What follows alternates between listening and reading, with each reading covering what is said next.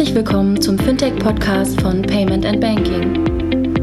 In unserem wöchentlichen Podcast sprechen wir mit interessanten Köpfen aus der Branche über unsere Hauptthemen Fintech, Payment, Banking und Mobile. Hallo und herzlich willkommen zur 225. Ausgabe des Fintech-Podcasts von paymentbanking.com. Wir haben die BEX, die Banking Exchange Konferenz, hinter uns gebracht. Äh, es waren fest, zwei Tage, 170 Leute, äh, wahnsinnig tolles Feedback bekommen. Wir haben auch wahnsinnig gutes Wetter gehabt, was ein Glück. Äh, größere Social-Media-Reichweite als der viel größere Bankengipfel vom Handelsblatt ähm, und wahnsinnig tolles Feedback bekommen, falls ich nicht schon gesagt hatte. Ähm, die Nicole hat dazu auch einen Artikel äh, die Tage im, im PM Banking Blog geschrieben mit tollen Fotos und Videos. Also für diejenigen, die nicht dabei sein konnten, ähm, gerne da mal reinschauen. Und wir haben ja entschieden, dass es eine Invite-Only-Konferenz ist. Deswegen haben wir natürlich auch viel mehr Anfragen bekommen, als wir eigentlich ähm, Plätze hatten. Ähm, und weil es eben eine selektive Konferenz ist und nicht jeder teilnehmen konnte, haben wir entschieden, wie in der Vergangenheit auch, bei den PACs und BEX-Konferenzen Teile der äh, Panels bzw. Keynote Notes hier als äh, Blog äh, bzw. als Podcast äh, einer breiteren Öffentlichkeit zur Verfügung zu stellen. Ähm, und deswegen fangen wir heute an mit, mit diesem Podcast äh, und zwar mit dem Panel Financial Services for Women. Ähm, wird moderiert von der Nicole Nitsche von Payment Banking und mit ihr ähm, sprechen, sprechen auf dem Panel die Sabine Schon von der Comdirect, die Dr. Tina Dingel, äh, CEO von Clue, Vera Neidel von äh, PwC und der Markus Mosen, Advisor und Beirat, ehemaliger ehemaliger CEO von der Concardis. Aber nach der BEX ist vor der Transactions, denn für alle diejenigen, die nicht auf die BEX konnten, weil sie keine Zeit hatten, weil sie geheiratet haben äh, und deswegen äh, die Heirat vorgezogen haben, weil sie ähm, nicht eingeladen wurden. Ähm, für all die gibt es jetzt äh, die Transactions äh, am 19.11. in Frankfurt mit einem tollen Line-Up. Äh, Günter Dück, äh, Sascha Lobo, Christoph Bornschein alleine als Keynote-Speaker ähm, sowie den äh, Geschäftsführern des C-Levels von PayPal, Klarna, HRS, Contist und viele anderen, Finlib und viele anderen. Äh, schaut es euch an, transactions.io ist die Webadresse. Ähm, es gibt noch Tickets. Ähm, wir sind schon extrem happy mit dem Ticketverkauf, ähm, aber ähm, es ist eine Riesenhalle. Insofern schaut es euch an, kommt gerne dazu. Es gibt diesmal kein Invite-Only und äh, deswegen kann jeder kommen, der mag. Äh, die Informationen oder weitere Informationen findet ihr auf transactions.io. So, bevor wir jetzt zurückgehen äh, in der Zeit äh, zur BEX-Konferenz ins Druckwasserwerk äh, in Frankfurt, ähm, nochmal der Dank an unsere Sponsoren, an Mastercard, die auch ein großer Sponsor von der, äh, von der BEX waren. Äh, Payment Scheme kennt jeder, glaube ich, brauche ich nicht nochmal erklären, an die Kollegen von smartsteuer.de slash fintech. Ähm, Steuererklärung ähm, auch für Fintechs äh, auf die smarte Art ähm, über Cloud und ähm, äh, auf, auf Basis von vorheriger Zahlung der Steuererstattung direkt von Smartsteuer, bevor das Finanzamt zahlt. Also auch sehr interessant. Schaut sich an, smartsteuer.de slash fintech von InnoPay, die wir ähm, als äh, Beratungsgesellschaft äh, ähm, im, im, Bereich der digitalen Transformation und Fintech und Banking kennen, äh, die den ähm, InnoPay PC2 Open Banking Monitor gemacht haben, über den wir äh, schon mal hier einen Podcast hatten ähm, und auch im Blog äh, ausführlich darüber berichtet haben. Und last but not least äh, FinCompare, die sich jetzt gleich selbst vorstellen werden. FinCompare vergleicht für Unternehmenskunden verschiedene Finanzierungsmöglichkeiten. Dabei finden die Berater die Finanzierung, die am besten für die Bedürfnisse des Kunden geeignet ist. Genau, dabei kann das im Jahr 2016 gegründete Fintech auf mehr als 250 Finanzierern zurückgreifen, um die besten Konditionen anbieten zu können. Für den Kunden ist der Prozess dabei sowohl unkompliziert als auch schnell. Er stellt eine Finanzierungsanfrage auf der Homepage oder per E-Mail. Ein Berater ruft den Kunden daraufhin innerhalb weniger Stunden an. Anschließend ermittelt der von FinCompare eigens entwickelte Algorithmus passende Finanzierungsmöglichkeiten. Der persönliche Berater schickt dem Kunden daraufhin die fünf Finanzierungsmöglichkeiten, die am besten mit dessen Bedürfnissen übereinstimmen, zu. Der Kunde wählt daraufhin eins aus und FinCompare kümmert sich um den erfolgreichen Abschluss der Finanzierung. Ja, vielen Dank an FinCompare. Jetzt äh, gehen wir rein auf die BEX und zwar ist das am zweiten Tag, am Freitagmorgen, äh, das Panel Financial Services for Women. Moderiert wird es von der Nicole Nitsche äh, vom Payment Banking Team. Teilnehmer, wie schon gesagt, Sabine Schon von der Comdirect, Dr. Tina Dingel von Clue, Vera Neidl von PwC und Markus Mosen, Advisor, Beirat und ehemaliger CEO von der Concardis. Viel Spaß. Ja, ich finde es schön, dass äh, ich hier viele Frauengesichter sehe, weil ähm, wir stechen hier vielleicht thematisch ein kleines Wespennest. Ähm, mal gucken, wie das Thema ankommt. Äh, wir sprechen heute über Financial Services for Women. Ähm, möchte mir die Frage stellen, ähm, was ist ein gutes Finanzprodukt für Frauen? Braucht es das überhaupt? Äh, werden wir heute diskutieren. Und vor allem natürlich die Frage, ähm, ja, wie kann sowas aussehen und äh, wie gehen Frauen überhaupt an das Thema Finanzen ran? Gibt es da immer noch ein Defizit und ähm, ist das eigentlich ein Thema, was wir in unserem Finanzdienstleistungskontext irgendwie nachholen müssen? Gibt es da Nachholbedarf? Darüber möchte ich ganz gerne sprechen. Im Vorfeld noch, wir hatten in der Themenfindung äh, eigentlich ein ganz anderes äh, Panel angesetzt. Wir wollten über KYC sprechen, auch unter unterschiedliche Kundengruppen. Ähm, Daraus ist jetzt eine bestimmte Kundengruppe geworden und genau, ich hoffe auf rege Diskussion und äh, möchte meine Mitdiskutanten bitte auf die Bühne bitten. Ich habe ja einmal die ähm, Sabine Schon von der Comdirect. Hallo. Ähm, die Tina, Dr. Tina Dingel, ähm, sie, ich habe schon gesagt, sie soll sich nicht als Ersatz fühlen. Eigentlich war die Susanne Steidel angekündigt, die hat aus äh, terminlichen Gründen leider abgesagt, aber ich habe einen äh, fast besseren und kompetenteren Ersatz gefunden. Oh. Vielen Dank. Danke. Dann, ähm, ich, er bezeichnet sich selber als den Quotenmann. Schön, dass du auch dabei bist, Markus Mosen. Und äh, die Vera Neidel von PwC. Genau, ich habe euch jetzt namentlich vorgestellt, aber vielleicht könnt ihr selber kurz was zu euch sagen. Äh, was macht ihr? Was sind da eure Überschneidungspunkte? Und äh, genau, wohin, ja. was ist euer Kontext? Gerne. Also Sabine Schon. Ich komme von der Comdirect und ich bin da verantwortlich für den Bereich Corporate Development und Strategie. Das ist so äh, ein bunter Mix von allem Möglichen, also von Strategie bis hin zu Umsetzungsthemen. Das macht mir irre viel Spaß. Und ähm, Anfang letzten Jahres haben wir ergänzend sozusagen oder zusätzlich die Initiative Finanzheldinnen gegründet und deshalb bin ich zu diesem Panel da, weil das Thema Frauen und Finanzen uns als Bank bewegt, mich ganz persönlich bewegt und ähm, ich großartig finde, wenn wir anfangen darüber zu sprechen, dass das anders ist als bei Männern. Super.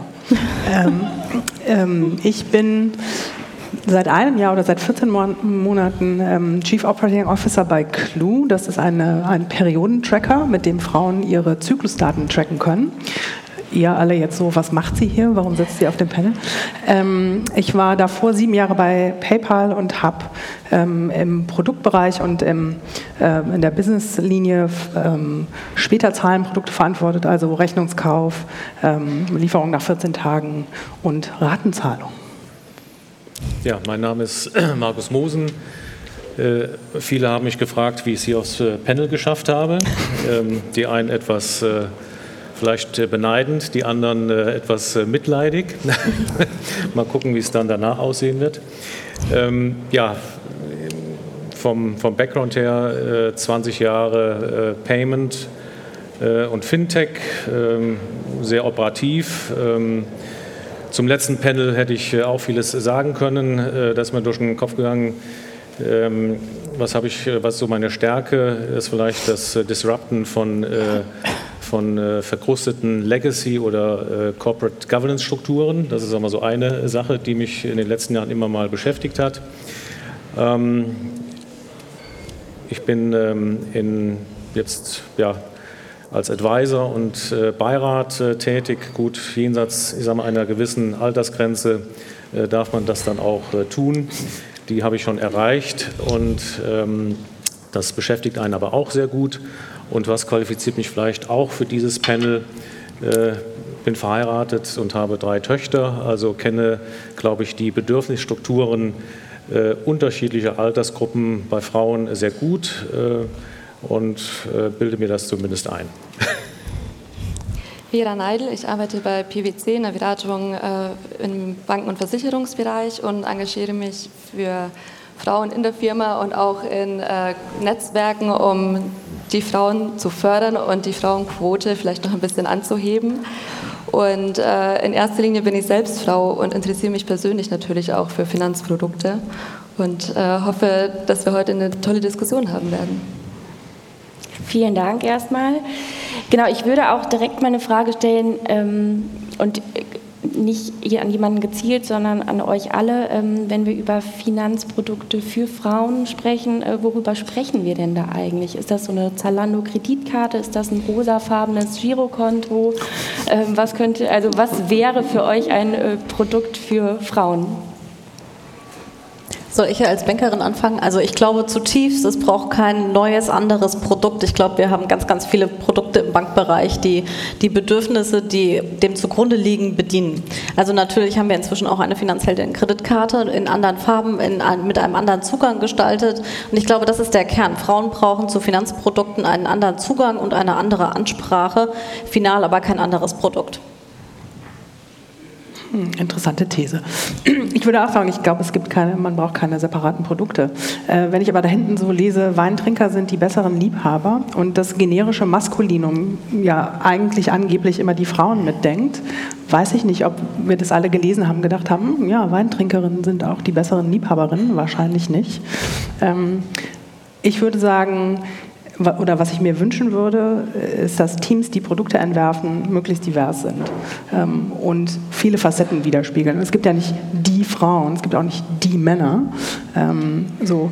Und zu verstehen, über welche Kundengruppe rede ich, in welche Segmente zerfällt die, ähm, wie wollen diese Segmente angesprochen werden. Und wenn man dann an so Produkte zurückdenkt, wie 2004 hat Volvo ähm, eine Entwicklergruppe oder Entwicklerinnengruppe gegründet und ein Auto für Frauen designen lassen, was auf wenig Gegenliebe bei Frauen gestoßen ist, weil das so stereotypisiert. Äh, ne? Große Türen für die Einkäufe und ähm, so eine kleine Aussparung für den Pferdeschwanz hinten.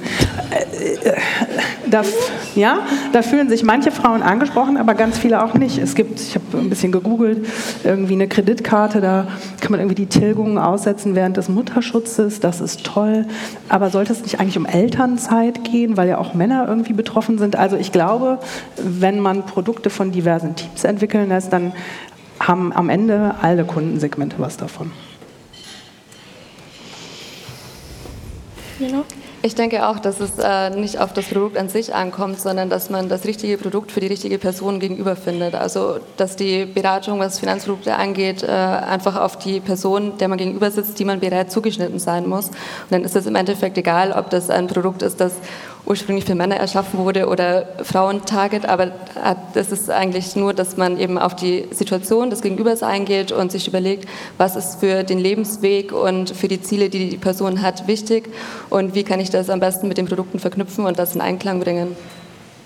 Ja, also wenn, wenn man jetzt natürlich sagt, wenn man von sehr kundensegmentspezifischen Sachen hat und wenn wir von einer Geschlechtsneutralität sprechen und natürlich auch auf einer anderen Ebene von einem ähm, Kampf der Gleichberechtigung. Schon seit Jahrzehnten sind dann nicht dann auch äh, Finanzprodukte für Frauen auch im gleichen Kontext kontraproduktiv oder sogar sexistisch gemeint.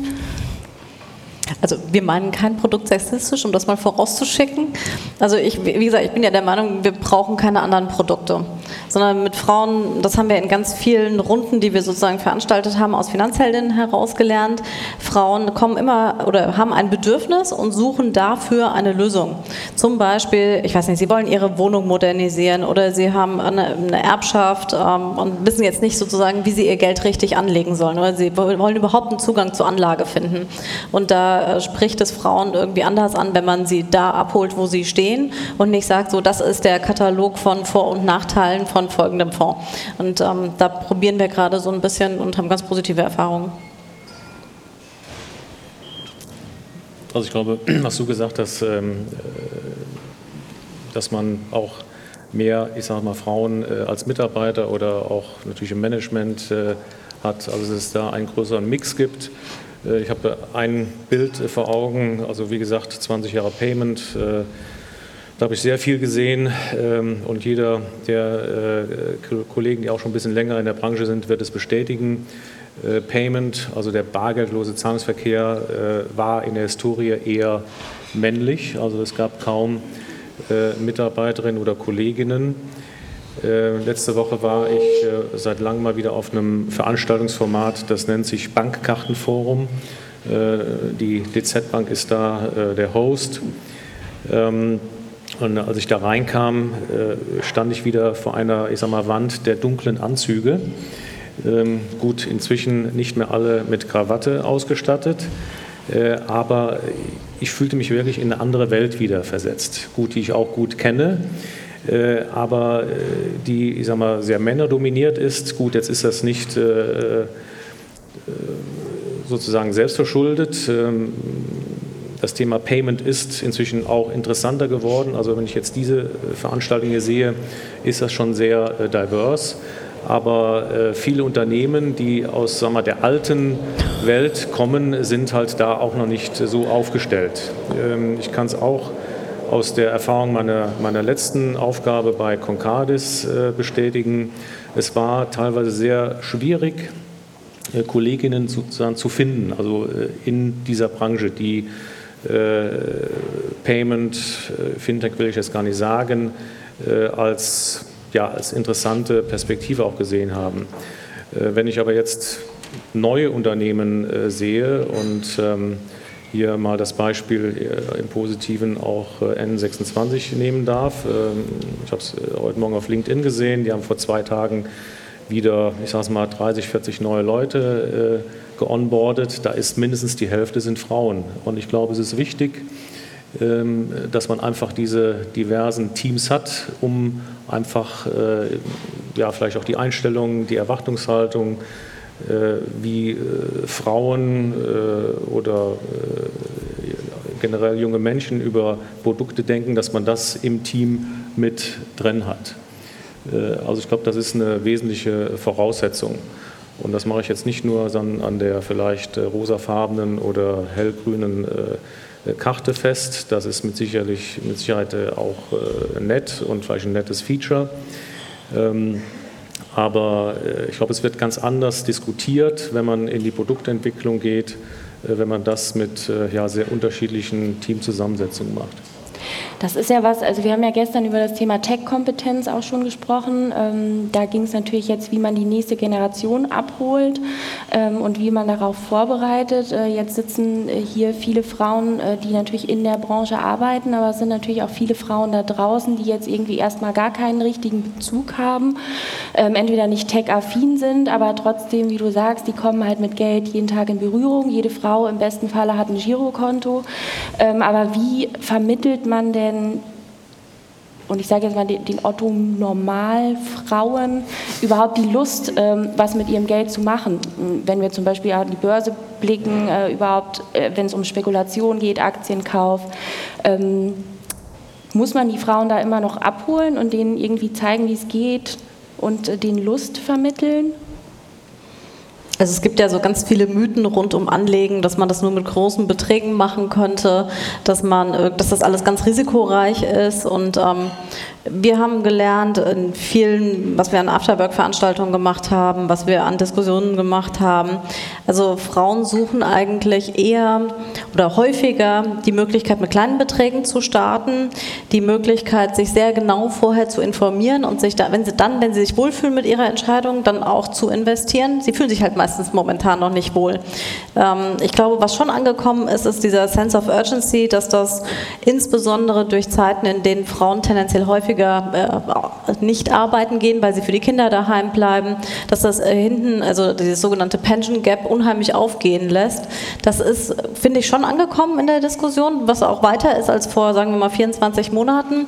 Aber es fehlt noch so ein bisschen die Idee, wie starte ich denn? Also wenn mir das bewusst geworden ist, was mache ich denn jetzt konkret? Und ähm, gute Erfahrungen haben wir gesammelt, wenn da Frauen sich sozusagen auch zusammenschließen und sagen, sie fangen mal an, über Investitionen oder Investments zu sprechen und äh, tauschen sich dazu mal aus. dann ist das Thema auch nicht mehr so, ich sitze allein daheim irgendwie vor meinem mobilen Endgerät und versuche mir einen vorzusuchen. Das ist irgendwie eine total unlösbare Fragestellung, aber ich spreche mal bei, einem, bei Stammtischen mit anderen Frauen darüber, wie sie investieren. Und äh, sammle da Beispiele und gucke dann, was ist für mich eigentlich richtig. Ich denke mal drüber nach, was ist eigentlich meine Strategie, wo will ich in vielleicht zehn Jahren stehen ähm, und wie komme ich dahin und das Ganze so ein bisschen anfassbarer zu machen und von diesem abstrakten Begriff, ich investiere jetzt an der Börse wegzukommen. Das hilft. Du hast das ja eben schon gesagt, so Zugang zu Informationen und Ansprache mhm. muss anders sein. Witzigerweise ist das in der Branche, in der ich bin, Digital Health oder Female Reproductive Health auch so. Wie unterhalten sich Frauen über Themen, ähm, die sie alle betreffen? Äh, Menopause zum Beispiel. Ähm, ja, das, unter, das, macht man mit seinen Freundinnen. Ne? Dann, äh, da, da, spricht man drüber. Und meine Kolleginnen im Büro haben auch einen Finanzstammtisch. Da reden die über ja. Anlegen. So. Großartig. Ja, großartig. Aber der nächste Schritt ist ja, diese Informationen so aufzubereiten und vielleicht auch so neutral anzubieten, weil ja immer der, äh, wenn irgendein Anbieter nach vorne tritt und sagt so, ich gebe dir ein paar Informationen, ja, aber du möchtest mir eigentlich was verkaufen, also kann ich dir an der Stelle nicht glauben. Gibt es ein Portal, was Finanzinformationen für Frauen aufbereitet, was unabhängig ist und ähm, Leuten Zugang dazu ermöglicht? Ich glaube, es gibt inzwischen ganz viel. Da, also da, da, kann man einfach mal so ein bisschen online gucken. Da gibt es ganz viele Initiativen inzwischen, was ich gut und richtig finde, weil also wir reden ja immerhin über 50 Prozent der Weltbevölkerung ähm, und es gibt verhältnismäßig wenig im Vergleich zu den insgesamt zur Verfügung stehenden Informationen, aber es gibt inzwischen welche und ich würde sagen, das hat sich so entwickelt in den letzten Jahren aber erst. Mhm. Markus, hast du das Gefühl, dass Frauen speziellere Bedürfnisse haben, wenn es um Finanzen geht? Also ich weiß nicht, ob das jetzt äh, speziellere äh, Bedürfnisse sind. Ähm, äh, also wenn ich jetzt mal aus der eigenen Erfahrung rede, also wenn ich jetzt meine Frau beispielsweise mal als Beispiel nehme, ähm, also ist natürlich schon klar, dass also wenn man eine Familie hat, dass die Frau nach wie vor tendenziell sich stärker um die Themen kümmert, die jetzt mit den Kindern oder dem Kind zusammenhängen. Ähm, und ich glaube, das ist eine Sache, die äh, jetzt nicht nur jetzt in meiner Generation ist, sondern dass das auch heute noch bei jungen Menschen ist. Ich habe äh, hat ja gestern auch mit äh, meiner ältesten Tochter mal drüber gesprochen. Äh, die hat dann mal spontan an ihren, ich sage es mal, Freundeskreis die Frage von heute rausgeschickt. Ähm, und da kamen dann auch Rückmeldungen. Wir haben die dann gestern Abend, als wir äh, nach Hause kamen, äh, dann mal alle so abgehört äh, über WhatsApp. Das war ganz interessant, ähm, wie auch jetzt 20, 22-jährige junge Damen sozusagen über dieses Thema denken. Also es gibt nach wie vor, glaube ich, eine gewisse, in Anführungszeichen, klassische Rollenverteilung. Also nach dem Motto, der Mann äh, kümmert sich tendenziell mehr um äh, das ganze Thema äh, Finanzen äh, und die Frau dann gegebenenfalls irgendwann äh, hat einfach eine stärkere Rolle, was das Thema Kinder äh, betrifft. Ähm, also das drückt sich dann noch aus im, im Einkaufsverhalten. Wie bezahle ich Einkäufe, die ich online mache?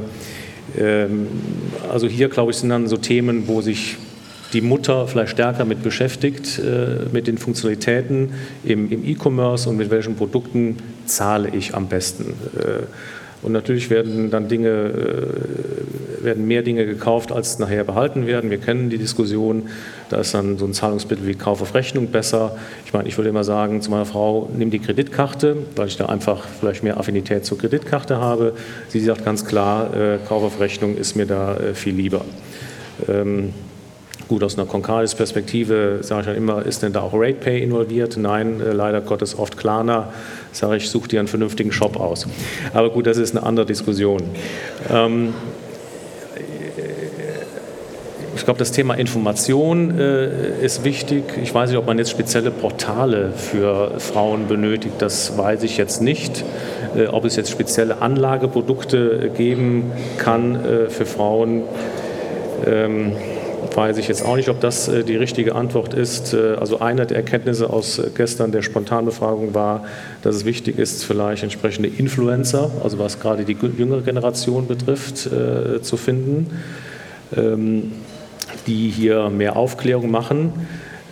Und natürlich die Menschen, die jetzt nicht sozusagen wie wir in der Fintech-Bubble irgendwo leben, über ja, Themen, wie kann ich äh, Geld anlegen, wie soll ich mich da äh, verhalten, äh, stärker aufklären. Also das, glaube ich, ist so, eine, ähm, so ein Mittel, das man jetzt als Bank noch stärker einsetzen kann. Wer, wie macht ihr das? Du kommst aus, aus dem Beraterkontext. Mhm. Wie macht ihr das? Beratet ihr gezielt Banken oder Dienstleister ähm, zum Thema Produkte für Frauen? Ist das schon bei euch ein Thema? Nein, das ist tatsächlich kein Thema. Wir beraten äh, eher zum, zum Thema, äh, wie, berate, wie bringe ich meine Produkte so an den Mann oder an die Frau, dass es für sie passt. Also die, die Kundenzentrierung ist ganz klar der Fokus. Und dann ist es egal, ob es Mann oder Frau ist, sondern es kommt darauf an, passt das Produkt eben auf die Person, die ich treffen möchte mit meinem Produkt. Das machen wir schon, ja. Aber wenn natürlich, wenn du jetzt sagst, dass so eine, das Produkt dann erstmal egal, ob männlich oder weiblich ist, aber gehen Frauen nicht tendenziell eher auf eine weibliche Beraterin ein? Hat das was damit zu tun? Auch hat das was mit den Entscheidungen zu tun? Also aus meiner persönlichen Perspektive fühle ich mich natürlich ähm, erstmal besser verstanden, wenn mir jemand gegenüber sitzt, der mich berät, der mir demografisch ähnlich ist, weil ich sofort davon ausgehe, dass ich die Person auch besser in mich hineinversetzen kann, ähm, wie wenn ich von jemandem beraten werde, wo ich denke, okay, im normalen Leben würde ich jetzt da kein Gespräch finden, äh, sondern da glaube ich schon, dass es eine Rolle spielt. Ich denke aber, dass, es, äh, dass die Kompetenz der Beratung da im Vordergrund steht. Was, was meinst du, Sabine? Wie also, hast, also, wir haben ja nicht so Anlageberatung im engeren Sinne, wie man das sozusagen so unter Wertpapierberatung verstehen würde. Ähm, und wir haben eine ganz interessante Beobachtung. Also bei Finanzheldinnen gibt es tatsächlich eine Hotline, da gehen nur Frauen ans Telefon, weil wir das sozusagen so als Bedarf aufgenommen haben, dass ganz viele gesagt haben, ich möchte eigentlich viel lieber mit einer Frau sprechen. Final rufen da gar nicht so viele an, sondern agieren online, wenn sie sich sozusagen durchgerungen haben, sie wollen jetzt investieren und sie haben diesen ganzen Auswahlprozess, was sie machen möchten, für sich abgeschlossen, äh, dann brauchen sie gar nicht mehr unbedingt sozusagen einen telefonischen Kontakt. Aber ansonsten kann man bei uns auch nur Frauen anrufen, weil wir sozusagen die Möglichkeit bieten wollen, wer das möchte und das sind es gibt Frauen, die wünschen sich das, die können äh, diesen, das in Anspruch nehmen. Aber wir werden auch nicht überlaufen mit Anrufen. Lass mal über das Thema Altersvorsorge sprechen. Mhm. Altersarmut ähm, ist immer noch ein Thema, was vorrangig die weibliche Bevölkerung betrifft. Ähm, schreit das nicht zwangsläufig nach einem Produkt für eine Frau? Also es schreit danach, dass Frau sich kümmern sollte, denke ich, und dass Frau sozusagen enabled sein sollte, sich zu kümmern. Und ja, das sollte sie unbedingt tun und äh, am besten startet sie ganz, ganz früh mit irgendwie kleinen Beträgen, weil auch das hilft sozusagen hinten raus enorm. Und äh, am besten spricht man irgendwie auch offen über das Thema sozusagen mit seinem Partner, wenn Kinder da sind. Wie, wie funktioniert eigentlich die Altersabsicherung? Also ich glaube, wir sind, laufen auf eine Scheidungsquote von ungefähr 50 Prozent zu, so in Deutschland. Das ist echt ein Thema, wenn Frau dann mehrere Jahre daheim war und ihr fehlen in den Jahren, in denen Männer deutlich mehr verdienen, diese Jahre im Rahmen der Beitragszahlung in die Rentenversicherung. Und ähm, ich kann jeder Frau nur dringend empfehlen, sich das für sich selbst mal anzugucken. Und ähm, das Gespräch äh, in Anspruch zu nehmen. Aber eigentlich finde ich es fast eine Unverschämtheit, dass ein politisches äh, zu kurz kommen auf uns abgewälzt wird. Ne? Die Abschaffung des Ehegattensplittings, die steuerliche mhm. Bevorteilung der äh, sozusagen Einverdiener-Ehe, das ist das, was äh, am Ende ähm, dann die Renteneinzahlungen negativ beeinflusst und so gesellschaftliche äh, Modelle perpetuiert, wie du die eben beschrieben hast, dass auch heute noch junge Menschen, wenn die Kinder kriegen, in so ein 50er-Jahre-Modell zurückfallen. Mutti bleibt zu Hause, Vati geht arbeiten. Also das eben so erzählt hast, da habe ich so gespürt, wie so meine Halsschlag einer leicht anschwellen. Ja. Und auch Hab so das wiedergegeben, was die Mails gesagt haben. Ja, ja, genau. So. Und, ähm, äh, und, und was ist, also das ist die eine Sache, ich glaube, das ist politisch auch ein Eingreifen erfordert, aber das können wir ja alle in Wahlen tun und mit beeinflussen. Äh, und wenn das nicht erfolgt, klar, dass man äh, sich das als Frau selber gut überlegen muss. Ähm, äh, die Vorsorge oder die, die Unterhaltszahlungsgesetzgebung ist geändert worden, das mhm. Ehegattensplitting nicht. Das hat Frauen weiter benachteiligt. Alle Teilzeitjobs werden mehrheitlich von Frauen gemacht. Also das ist schon gesamtgesellschaftlich eine, Be eine Benachteiligung. Und weiß nicht, ob allein die Finanzwirtschaft das lösen kann und sollte. Aber haben die natürlich nicht auch so eine gewisse hm, Pflicht der Aufklärung, die da betrieben werden muss? Wie können Frauen mit dem Thema umgehen? Äh, also wenn sie natürlich die, die Frau als Kunden behalten und auch natürlich gewinnen wollen, steht eine Bank oder ein Finanzdienstleister, ein Versicherer nicht gleichzeitig auch in der Pflicht, da aufzuklären, was alles möglich ist? Pflicht weiß ich nicht. Also da halte ich es eher für ein gesellschaftliches Thema. Ich glaube zutiefst an die Maxime eines mündigen Bürgers und einer mündigen Bürgerin und ich glaube, jede Frau kann da für sich selbst die Entscheidungen treffen. Ich glaube, dass wir viel mehr Finanzbildung im Schulwesen äh, vermitteln müssen, damit Menschen sozusagen nicht Abitur machen und keine Ahnung haben, wie, äh, wie mache ich eigentlich eine Steuererklärung, was ist ein Konto, wie rechne ich Zinsen. Das halte ich für einen ganz großen Fehler. Aber ich sehe die Verantwortung nicht bei Banken und also Finanzinstitutionen, Ambition, sozusagen die große Ausbildungswelle in Deutschland voranzutreiben. Ich glaube, das kann auch keine der in Deutschland bestehenden drei Säulen tatsächlich äh, machen.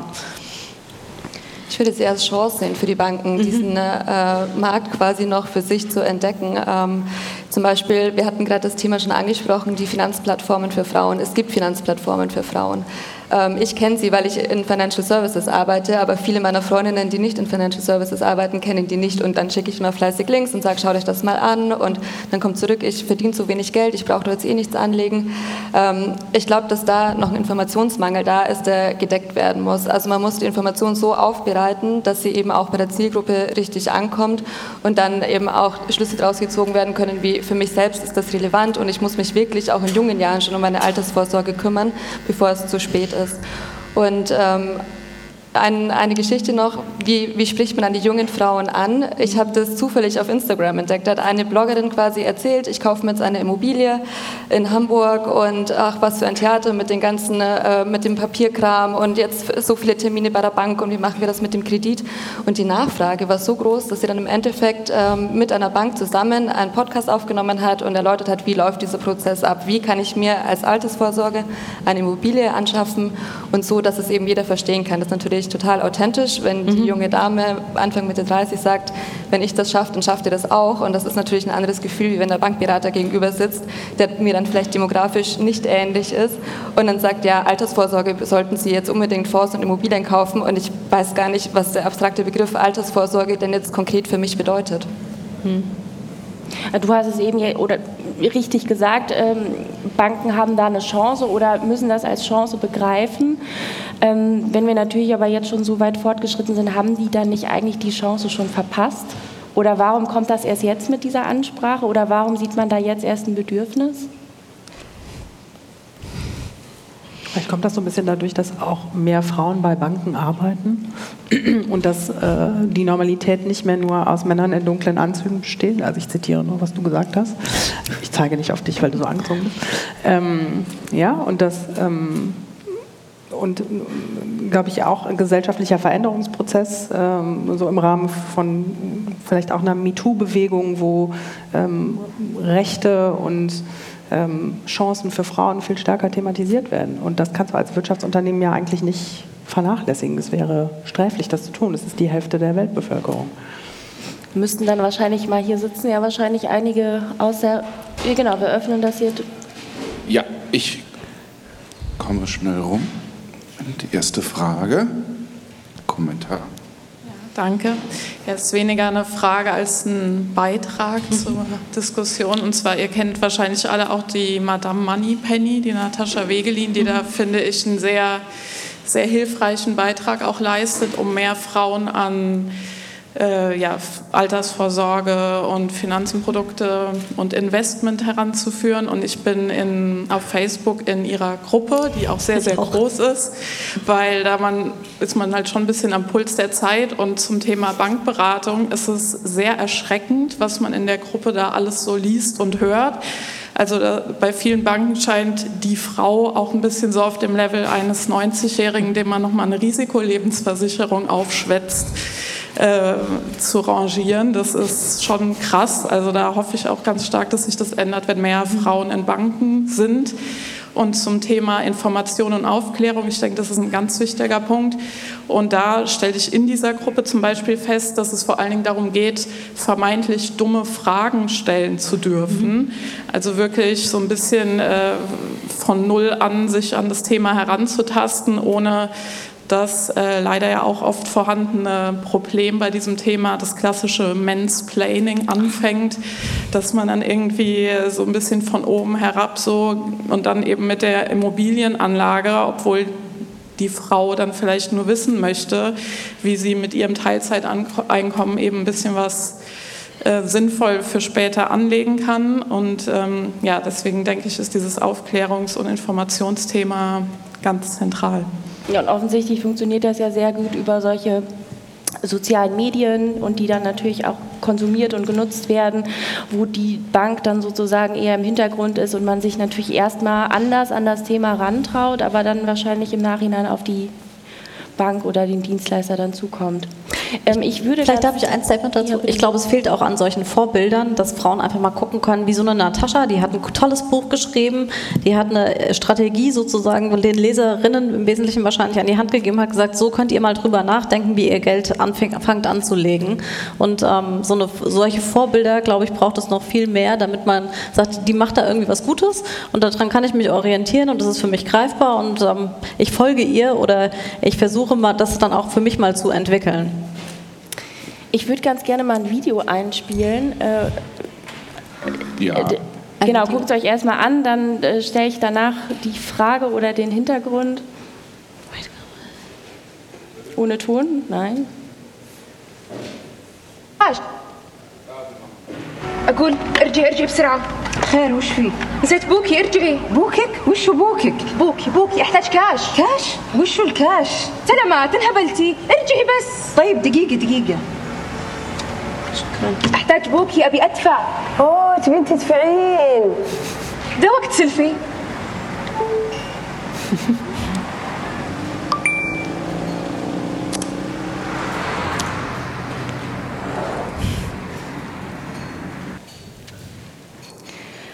Es geht mir vor allem um das Thema Ansprache.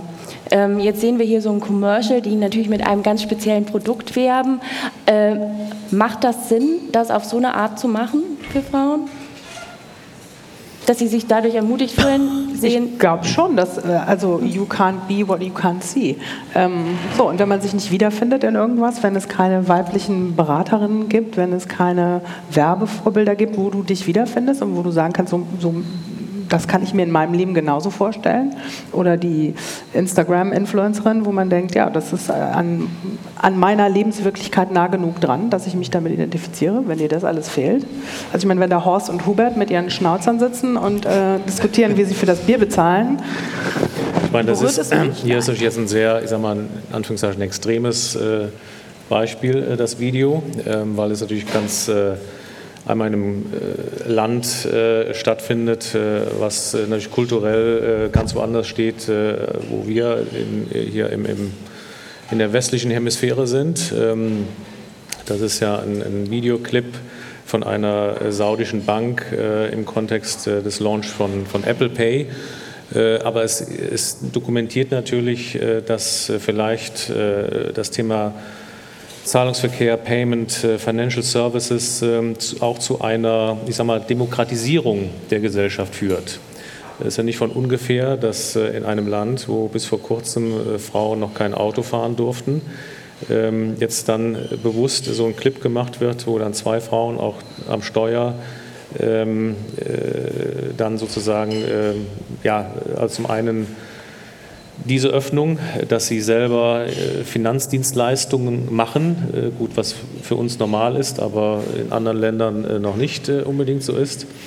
Ähm, also ich meine, das ist vielleicht nochmal so als Kontext zu diesem Clip, den ich insofern eigentlich ganz interessant finde, dass gerade diese Themen, die jetzt auch von den oft äh, beschimpften GAFAs oder Big Techs kommen, äh, dazu führen, dass äh, eine gewisse, ich sage es mal, Demokratisierung oder Öffnung oder Emanzipation von Themen stattfindet, die vielleicht bisher oder in der Vergangenheit eher von der Männerwelt besetzt waren.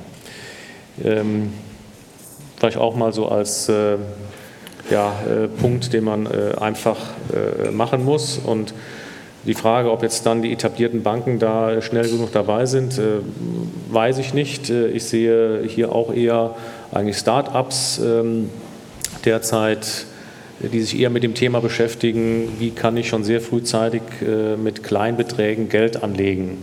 Äh, also ich kenne jetzt kein, keine etablierte Bank, die mir so ein Produkt äh, heute unbedingt anbietet, aber ich kenne das eine oder andere Start-up, das sich genau mit diesem Thema beschäftigt. Ähm, das kann dann auch irgendwann also Krypto-Asset-basierte Anlagemöglichkeiten sein. Äh, wo ich automatisch immer, äh, wenn ich irgendwo eine Transaktion habe, einen gewissen Roundup äh, dann spare. Also das sind, glaube ich, neue Modelle, die dann, ich sage mal auch von Männlein und Weiblein sozusagen genutzt werden, die aber ganz anders ähm, sich mit dem Thema äh, Anlage, Geld äh, sparen, ausgeben, auseinandersetzen, als das die etablierten Produkte der heutigen etablierten Banken, äh, glaube ich, auf dem Radar haben. Was meinst du dazu, Sabine? Also ich meine, dass es solche Produkte gibt. Ich glaube aber auch, dass es wichtig ist, ähm, einen, ich sag mal, niedrigschwelligen Zugang zu Menschen zu finden, die irgendwie in so einem normalen Tagesablauf ganz viele Möglichkeiten haben, Geld zu sparen oder das berühmte Aufrunden in Anspruch zu nehmen. Und das kann man für alles Mögliche tun. Damit kann ich auch einen ETF in Bruchstücken kaufen, ja. Und ich glaube auch, dass es ähm, wichtig ist, sozusagen dieses Thema Anlage so ein bisschen zu entmystifizieren. Und das geht nicht erst mit großen Beträgen, sondern das geht auch schon ganz klein. Also bei der normalen Bank kann man ja, glaube ich, so, so, einen, Fondssparplan irgendwie auch schon mit 25 Euro machen. Den meisten ist gar nicht bewusst, dass das schon mit so wenig äh, monatlichem Geld überhaupt möglich ist und die, also man sozusagen auf die lange Sicht ganz erkleckliche Beträge zusammensparen kann. Habt ihr das Gefühl, ich muss mal einmal was fragen, weil ich glaube, das kam im Panel davor vor, Branding. Jetzt seid ihr die Commerzbank und man kennt euch seit, weiß ich nicht wie viel, Dekaden, Hunderten von Jahren. Ist das, äh, behindert euch das, äh, als Commerzbank Frauen anzusprechen? Wäre eine, keine Ahnung, jugendlich, sexy, Startup aufgeladene Brand einfacher? Ich komme ja von der Tochter der Commerzbank, nämlich der Comdirect. Entschuldigung. Wir denken immer von uns, wir sind sozusagen so, eines der ältesten ja, Fintechs. Ja, ja, Uns gibt so 25 Jahre. Ähm, also manchmal hilft das, weil man natürlich sagen kann, das ist irgendwie eine tradierte Bank und alles, was wir vorhin hatten, so zum Thema Datentresor und Sicherheit von Daten, da hilft das ganz, äh, ganz stark. Ähm, ich glaube, vielleicht behindert es dahingehend, dass man nicht ganz so schnell Produkte bauen kann, wenn man wollte. Ne? Weil wir natürlich sozusagen dass die gleiche Herausforderung haben, die jede äh, seit mehreren Jahrzehnten etablierte Bank hat. Die Systeme sind nicht irgendwie fünf Jahre alt und sonderlich leicht anpassungsfähig. Da ist es eher sozusagen eine Herausforderung. Auf der anderen Seite, und das ist wirklich ein starkes Argument, es ist die Sicherheit einer deutschen Bank. Da vertrauen Menschen doch sehr stark. Entschuldigung. Das macht ja weiter nichts. Bevor wir, bevor wir ähm, die Audience fragen, ich hab, dränge nämlich vor und äh, missbrauche wieder mein Amt als Moderator, ähm, was nichts damit zu tun hat, dass ich ein Mann bin, ähm, sondern vielmehr die Frage, die mir auf der, auf der Seele liegt. Jetzt habe ich wieder, du hast gerade erwähnt, ähm, äh, das Beispiel mit Google und Apple und ähm, den GAFAs, die ähm, eine ganz andere Ansprache machen. Und ähm, die Frage, die ich stellen möchte, ist, braucht es nicht viel mehr Frauen bei der Konzeption von den Produkten, weil am Ende des Tages, wenn wir eine Diversität in, schon in, ganz oben haben in der Produktfindung, dann dann äh, wird es ja auch weitergereicht letztendlich in die Ansprache. Also ich glaube manchmal, dass wir immer noch, oder ich bin davon überzeugt, viel zu viele Männer, und du hast das in der Einladung gesagt, ähm, viel zu wenig Tech-Kompetenz äh, in den Banken haben, die von Frauen besetzt sind. Ich glaube, wenn wir mehr Diversität haben und ich glaube, Google oder auch insbesondere Apple ist da, ich weiß nicht, ob sie ein strahlendes Vorbild sind, aber ich glaube, dass da ein bisschen was besser läuft. Ähm, also wäre das ein Ansatz zu sagen, wir müssen einfach sehen, dass wir nicht nur gute Leute, äh, gute Tech-Leute bekommen, sondern vor allen Dingen gute Tech-Frauen bekommen? Darf ich? Eine offene Frage. Ich möchte, ähm, du hast so schön Mansplaining eben eingeführt. Ich möchte noch einen weiteren Begriff hinzufügen. Heap-Eating, kennst du das? Ja, so, wenn er wiederholt, was schon gesagt wurde, gerne von einer Frau. Ähm, und ich bin jetzt ein bisschen böse zu dir.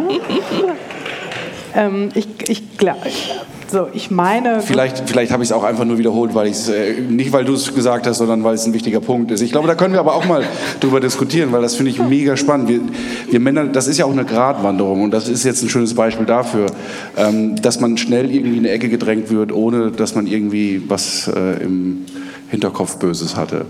Also ich wollte dich nicht in die Ecke drängen, aber Hast ähm, du nicht. Äh, nur so ein bisschen vielleicht. Ähm, aber zu deiner Frage, also ich weiß nicht, ob irgendjemand äh, anderer Meinung ist, ja, diverse Teams. Äh, und, wenn, und wenn deine Unternehmenskultur schon so ist, dass du in der Ecke links unten ein kleines diverses Team äh, hast und die machen jetzt die Frauenthemen, ja, dann good luck to you.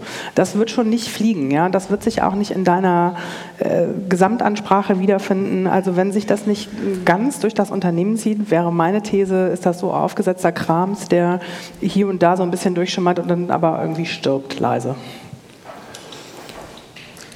Ich schaue. Ja. Oh, Hartmut? Eine Frage ans Panel. Ähm, ich bin, bin sehr bei der Sabine, dass eigentlich man keine Frauenprodukte braucht, aber dass die Ansprache anders sein muss. Auf der anderen Seite ist mein Job, es mit, mit Gründern sich zu unterhalten seit fünf Jahren. Und letztens stand ich auf einem Panel und dann fragte mich die Moderatorin äh, in dem Falle, was ich denn äh, den Gründerinnen äh, empfehlen würde. Und ich bin mal kurz durchgegangen in den fünf Jahren, mit wie vielen Gründerinnen ich im Fintech-Bereich gesprochen habe. Das waren, glaube ich, zwei. Mhm. Ähm, und meine Frage, die ich daraus äh, ableite, das ist sicherlich eine Tech-Frage ähm, auch, aber Warum haben Frauen so wenig Lust, Finanzdienstleistungen zu entwickeln? Oder ist das ein Zeichen dafür, dass, dass sie wenig Lust haben, Finanzdienstleistungen zu entwickeln? Und kommt da nicht doch irgendwie, dass es äh, schon irgendwie eine andere Einstellung gibt zu Finanzdienstleistungen? Klar, es kann sein, dass sich da verschiedene äh, Phänomene überlagern, wie gesagt Tech und vielleicht ist Gründen eher ein Männerding, weiß ich nicht. Aber das ist so die Frage, die ich mich dann so nach diesem Panel gestellt habe. Ja, mhm. warum, warum kommen bei uns so wenig Gründerinnen an? Es ist wirklich so, es sind zwei Stück gewesen. Das eine war Finn Marie, die ist, da ist sogar was draus geworden, also die gibt es. Äh, und das andere, das war eine, eine, die kam aus dem Galeriebereich, die hat, wollte ähm, Kredite gegen, gegen Kunstwerke machen. Das war ein sehr interessantes Projekt, konnten wir leider nicht machen. Aber das sind die einzigen zwei, die mir eingefallen sind. Und ich stelle mich die Frage, warum kein Robo-Advisor von Frauen, kein Kreditmodell von Frauen, kein Payment-Ding äh, von Frauen, hm. ist nichts angekommen bisher. Ich glaube, die Antwort ist ehrlicherweise vielschichtig, weil ähm, man braucht ja auch so eine gewisse, also den Wunsch, das Risiko zu tragen, was mit einer Gründung einhergeht. Und ähm, nicht jede Gründung ist erfolgreich. Und ähm, also wenn ich sozusagen gucke, wie Frauen anlegen, dann tun sie das auch risikoaverser und damit häufig auch erfolgreicher als Männer. Und äh, vielleicht will die eine oder andere auch nicht das Risiko einer Gründung auf sich nehmen. Das kann ja auch schief gehen. Ähm, ansonsten glaube ich, so, also bei uns in der Bank sieht man, dass wir eigentlich auf der Mitarbeiterebene ziemlich halbe halbe verteilt sind und es verdünnt sich dann so nach oben über die Führungshierarchien, was echt ein Desaster ist. Aber das glaube ich auch. Ich sehe auch bei uns in der Bank. Also da ist das, also gerade in der zweiten Führungsebene ist, die, ist das wirklich 50-50 vielleicht sogar ein bisschen mehr, mehr gegenüber Frauen. Und es gibt ja auch Gründungsbereiche, wo durchaus im E-Commerce-Bereich, glaube ich, wo wesentlich mehr Frauen gründen. Aber gerade im, im Finanzbereich Wenig, sehr wenig. Ja, leider. Also ich finde es total schade. Wobei so ein bisschen an deiner Frage anklang, ob das jetzt ein Nurture versus Nature ist. So ist nicht doch der Mann irgendwie finanzaffiner und die Frau, es macht mehr so E-Commerce.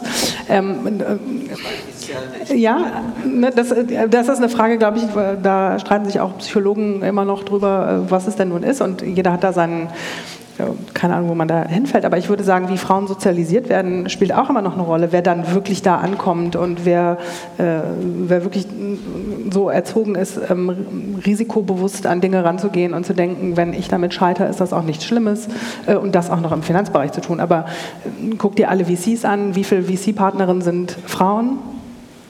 11 Prozent? Ja, what you can't see, you can't be.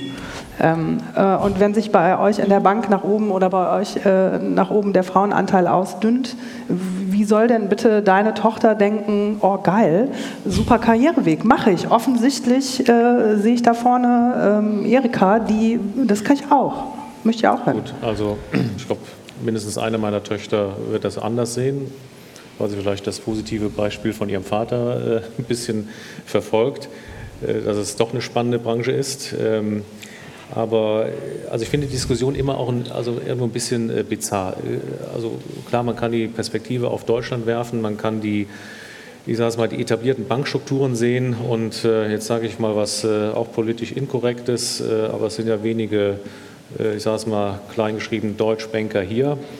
Ähm, ich glaube, dass die ganze deutsche Kreditwirtschaft, Hashtag DK, einfach ein verkrusteter, eine sehr verkrustete Veranstaltung ist, die nicht wirklich attraktiv ist. Äh, und äh, warum soll ähm, vielleicht tun sich dann auch Frauen noch äh, schwerer zu sagen, ich gehe jetzt in so eine Struktur rein und versuche mich da nach oben zu kämpfen. Also man kann ja fast täglich in der Zeitung lesen, mit welchem Machtgeränke in einer deutschen Bank gearbeitet wird. Also ich meine, das turnt ja total ab.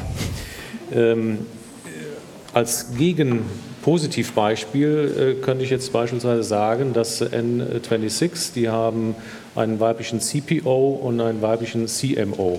Also zwei Kernfunktionen, die von Frauen äh, sozusagen besetzt sind. Und wenn man sich deren Profil ansieht, auch äh, da kann man definitiv sagen, das ist keine Quotenfrau, sondern das sind sehr profilierte äh, CVs, die dort in diese Funktion gekommen sind. Ich glaube, das ist auch eine Frage, wie offen sind dann in dem Fall vielleicht auch die beiden Gründer äh, sich in solche sag mal, wichtigen Funktionen äh, dann auch äh, ja, sozusagen unabhängig von, vom Geschlecht da die besten Leute reinzuholen. Und wenn ich beispielsweise mir eine Sparkassenorganisation oder eine Genestruktur ansehe, ähm, das, also, also meine Tochter hat bei der Sparkasse ihre Ausbildung gemacht, die war froh, als sie ihren letzten Tag hatte. Gut. Aber warum ist das so? Also warum? Ja, weil das ist eine, eine sehr, ich sage es mal, noch sehr konservativ im negativen Sinne äh, besetzte äh, irgendwo Struktur. Ähm, und ich glaube, dass da junge Menschen oder in dem Fall eine junge Frau nicht motiviert ist, äh, zu bleiben. Und ich glaube, an dem Thema muss man was tun. Auf der anderen Seite kann ich sagen, ähm, ich habe in Unternehmen gearbeitet, das waren, ich sage mal, auch amerikanische, äh, da waren im Top-Management immer Frauen. Also ich habe äh, bei First Data sechs Jahre gearbeitet, da war damals im Top-Management waren 50 Prozent, äh, also der, vom Executive-Team waren Frauen. Also komischerweise geht das in anderen, ich sage es mal, Ländern, die vielleicht bei anderen Themen etwas, ich sage mal, immer beschimpft werden. Nur irgendwie in Deutschland haben wir damit noch ein Problem ähm, und gut, das muss ich halt vielleicht noch irgendwie auswachsen. Wie denkt ihr, muss man den Hebel da setzen?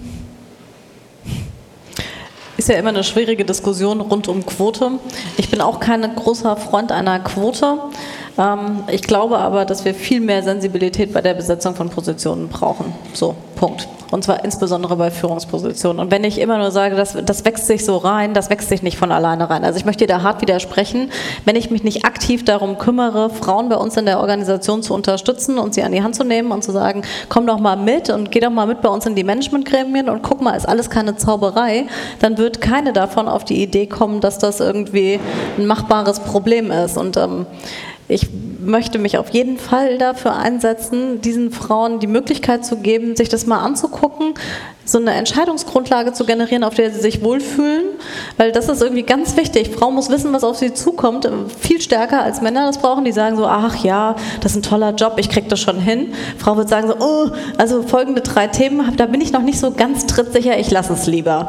Und wie ich da Frauen ermutigen kann, sozusagen sich zu trauen, das zu machen und diesen Schritt zu tun. Ich glaube, da sind wir alle gefordert, ganz, ganz aktiv mit der Kolleginnen in dem Fall zu sprechen und sie zu, an die Hand zu nehmen und ihnen zu zu helfen, sich zu trauen, weil sie so wundervoll sich in Diskussionen einbringen, weil es so vielfältiger ist, wenn man ein diverses Team hat. Und ähm, ich aus eigener Erfahrung sage, es tut auch jedem Management-Gremium gut, desto mehr das sozusagen ganz unterschiedliche Meinungen hat, ganz unterschiedliche äh, Themen mitbringt, ganz unterschiedliche Blickrichtungen auf ein Thema mitbringt. Ich finde, das hilft ausschließlich. Also sprich, wenn wir den Paradigmenwechsel in der Führungsebene schaffen, schaffen wir auch, gute Produkte, eine gute Ansprache zu machen und eine Form von Ermutigung zu schaffen. Hm. Wir haben noch tatsächlich äh, Wortbeiträge. Genau, ich möchte ganz gerne eigentlich zu dem Thema Financial Services for Women zurückkommen, ähm, weil die Diskussion, die ihr ja gerade führt, das ist ja eine ganz große gesamtgesellschaftliche, die ja im Grunde geführt werden muss. Und daran anknüpfend aber eben auch wieder diese Frauenanlage oder Sparmöglichkeiten. Also Frauen sehen sich ja schon als, als kleine Töchter mit echt Mantren auseinander, ähm, haben sich ja auseinanderzusetzen. Und einer davon ist ja immer, Frauen können nicht mit Geld umgehen. Ähm, Deswegen, oder das, das wird ja immer so lanciert, Frauen kaufen sich Schuhe, aber würden nie irgendwie daran denken, äh, Geld anzulegen. Und die Frage, die ich mir immer stelle, ist, inwiefern ähm, Tech da nur also helfen kann oder nur bedingt, ob sozusagen die Diskussion in der Ansprache nicht viel früher anfangen muss, nämlich klar zu machen, natürlich haben, können Frauen mindestens oder genauso gut wie Männer mit Geld umgehen und habt keine Angst davor, es in die Hand zu nehmen. Also da erstmal das Thema zu setzen, bevor man eigentlich über diese Technologie nachdenkt. Und ähm, um da einzuhaken, wir dürfen halt auch nicht vergessen, und das hast du eben angefangen, Frauen, und ich rede jetzt von der weltweiten Bevölkerung, die haben auch einfach viel Geld in der Hand. Also wie du sagst, Frauen werden älter als Männer, die erben, äh, die sind mittlerweile gut aufgestellt, ähm, auch teilweise in Führungsebenen. Also es ist ein Income da. Ähm, und deswegen wäre es oder meine Sicht zumindest, dass es wahrscheinlich wirklich eine Chance ist, Frauen auch einfach da abzuholen, nochmal sehr gezielt auf die Lebensumstände und die Lebensbedürfnisse einzugehen und daraufhin halt zu überlegen, wie kann ich Produkte entwickeln, muss ich die entwickeln, aber zumindest, dass man halt in der Ansprache da anders ansetzt und natürlich das als Möglichkeit sieht. Und Frauen gehen richtig gut mit Geld um. Punkt oder Ausrufezeichen. Das kann man sich aussuchen. Aber Frauen legen auch besser an. Also es gibt zig.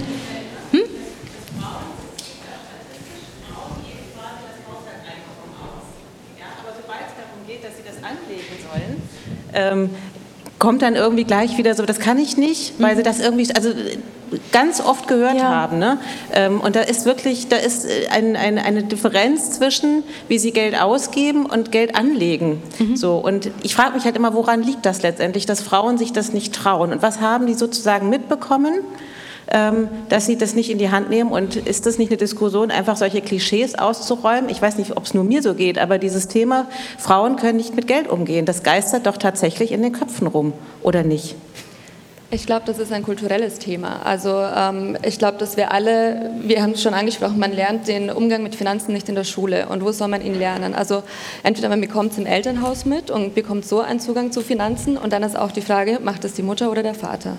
Und ich denke, oftmals ist es so, das hast du bestätigt, es machen oftmals die Männer die Geldanlage, zumindest bei euch im Haushalt scheint es so zu sein. Ähm, und dann ist vielleicht auch da der Punkt, über Geld spricht man nicht und es wird sich vielleicht auch in der Peer Group zu wenig ausgetauscht. Also wer spricht denn oft mit seinen Freunden über sein Gehalt oder seine Vermögensanlage? Macht ihr das alle? Seid ihr da ganz offen? Ja? also kurzer Widerspruch. Ähm, also bei uns wird schon äh, also meine Frau ist auch berufstätig, also es ist nicht so, dass sie sozusagen äh, in Anführungszeichen die klassische Rolle zu Hause spielt. Also ganz im Gegenteil, als wir unsere gemeinsame Tochter bekommen haben, war sie nach sechs Wochen sozusagen wieder im Job. Ähm, also wir reden darüber, ich glaube, das ist eine Einstellungssache, ähm, wo ich vielleicht ein bisschen, äh, was ich nicht so gut finde, ist, wenn dann immer gesagt wird, die Frauen können etwas besser. Ich meine, genauso die Männer können etwas besser. Ich glaube, letztendlich ist es immer eine individuelle Frage. Äh, und ich glaube, in diese Diskussion oder in, diesen, in diese Richtung sollte man nicht hineingehen, dass man jetzt sagt, die Frauen sind da besser, die Männer sind da besser. Ähm, es ist ein gesellschaftliches Thema, es ist ein Thema, wie wir aufgewachsen sind, es ist ein Generationsthema. Äh, klar, äh, also wenn ich jetzt meine Eltern sehe, die haben äh, über Gelddinge nicht gesprochen. Ähm, das Gehalt meines Vaters war immer ein großes Geheimnis. Ähm, das ist natürlich noch eine ganz andere Generation. Also ich glaube, dass diese Dinge äh, heute ganz anders sind. Ähm, also ich würde es nicht so äh, negativ darstellen, wie das vielleicht jetzt teilweise hier diskutiert wurde. Also um das vielleicht nochmal ein bisschen zu relativieren. Eine Sicht. Eine Sicht. Ähm, ja, vielleicht um deine These zu unterstützen, ich habe viereinhalb Jahre Scorekarten entwickelt und das war bevor, noch, als man diskriminieren durfte. Und es ist statistisch nachgewiesen, dass Frauen besser Kredite zurückzahlen als Männer. Also da gibt es Zahlen dazu. Deswegen mag es sein, dass die Gerüchte rumgeistern. Aber es ist statistisch nachgewiesen, dass Frauen besser Kredite zurückzahlen als Männer. Also das ist äh, pure Statistik, da lügen die Zahlen nicht. Ähm, ich finde, Tina und Sabine, ihr habt äh, sehr kluge Dinge gesagt, deswegen werde ich die nicht wiederholen, das habe ich heute gelernt. Ähm, ich würde gerne aber auf äh, ein Thema, das du angesprochen hast, eingehen und das ist Diversität, weil ähm, also ich bin auch ein ganz großer Fan davon, mehr Frauen auch in Führungspositionen zu bringen. So, das ist ein Teil der Geschichte. Gestern haben wir gehört, 4% Techies, puh, auch relativ schwierig. Und es gibt etwas, das macht McKinsey ganz gut, Max, das macht BCG, das machen alle großen Beratungen, das machen High-Performing-Teams in Google, das machen große, ähm, das machen MIT, Stanford, die haben Diversitätsmaße. Die messen einfach in jeder Position, was habe ich an Diversität. Und Diversität ist Geschlecht, ja, ist die wichtigste Dimension. Gibt aber auch einen Background, gibt einen sozialen Background, gibt, wo komme ich her. Und da würde mich einfach interessieren, was haben eure Unternehmen an Diversitätsmaße? Also wo messe ich heute, was an Menschen stelle ich ein und was habe ich an Führungspositionen? Weil ich glaube, das ist des Pudels Kern. Ähm, was wir gestern hatten, der, der, deutsche Bankvorstand ist Mitte 50, hat zwei Kinder, hat Bankkaufmann gelernt und sein ganzes Leben in der Bank verbracht. Und wenn ich da jetzt, sage ich mal, nicht, ähm, und jetzt total provokativ, die 21-jährige IT-Inderin, die vielleicht auch noch lesbisch ist, in den Vorstand bringe, wird sich da einfach nichts ändern. Und deswegen brauche ich, glaube ich, in den Kernsituationen einfach Diversitätsmaße. Und da würde mich interessieren, wie große Unternehmen wie eine Comdirect vielleicht damit umgeht, aber auch wie das bei PwC gehandhabt wird. Plus eins. Also wir schauen tatsächlich sozusagen auf den Anteil der Frauen momentan. Wir schauen auch an, wie viele, also Teilzeit ist ja häufig auch so ein Indikator. Sowas betrachten wir, aber ansonsten sind wir da fairerweise auch ganz am Anfang. Wir messen das schon lange, ähm, wie viele Frauen arbeiten im Unternehmen, in welchen Altersstufen, auf welchen Grades. Ähm, und auch obwohl wir es messen, es, äh, wir sind noch nicht da, wo wir hinwollen. Eine letzte Nachfrage, Kommentar.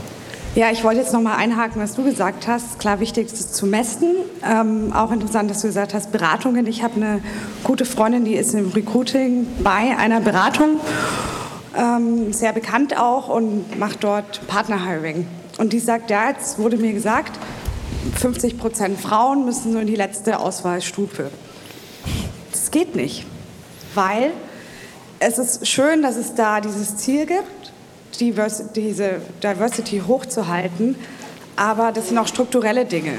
So ein Job vom Partner in der Unternehmensberatung, der ist schon seit Jahren so, wie, wie er ist. Äh, der ist, nicht, der ist nicht flexibel und ich glaube, da muss sich strukturell auch noch viel ändern, dass Frauen auch ähm, oder dass bestimmte Positionen dann auch attraktiver sind einfach für Frauen.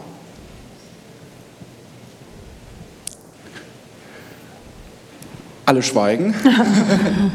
ich, ich muss tatsächlich ein bisschen auf die Uhr schauen, weil ähm, wir etwas überzogen haben, was überhaupt nicht schlimm ist. Ähm, vielleicht ja, noch Zeit also, für, ein, für, ein, letztes äh, Statement oder für ein letztes Kommentar von euch. Also vielen Dank. Also wir sind eigentlich bei dem Thema, wo ich vielleicht nicht hin wollte, aber wir ähm, sehen, es geht nicht ohne diese Diskussion. Also wir müssen divers diskutieren, wir müssen einen diversen Blickwinkel haben. Wir sehen, dass es wahnsinnig viel Arbeit gibt noch. Ähm, jeder, der hier im Unternehmen Finanzdienstleistung arbeitet, muss äh, vielleicht äh, selber seinen Beitrag dazu leisten, das so ein bisschen voranzubringen.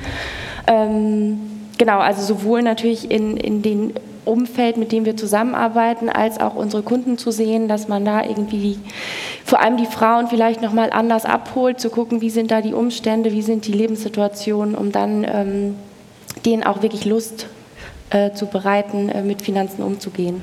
Also vielen Dank für eure Beiträge. Dankeschön. Danke.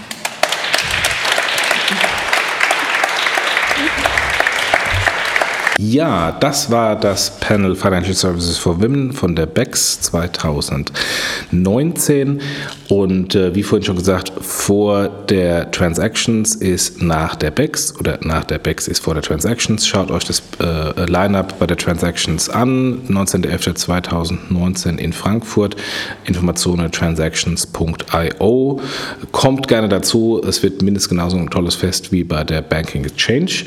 Und bevor wir jetzt ähm, Schluss Schluss machen. Der Dank nochmal an unsere Sponsoren Mastercard, InnoPay, smartsteuer.de slash fintech und FinCompare. Ohne die das alles hier nicht möglich wäre, ohne die auch äh, unsere Veranstaltung nicht möglich wäre ähm, und wir auch dann solche tollen Speaker, äh, die wir bei den Veranstaltungen haben, auch nicht bekämen. Vielen, vielen Dank den Sponsoren. Vielen, vielen Dank, dass ihr bis hier äh, dran geblieben seid und bis zur nächsten Woche. Macht's gut. Tschüss.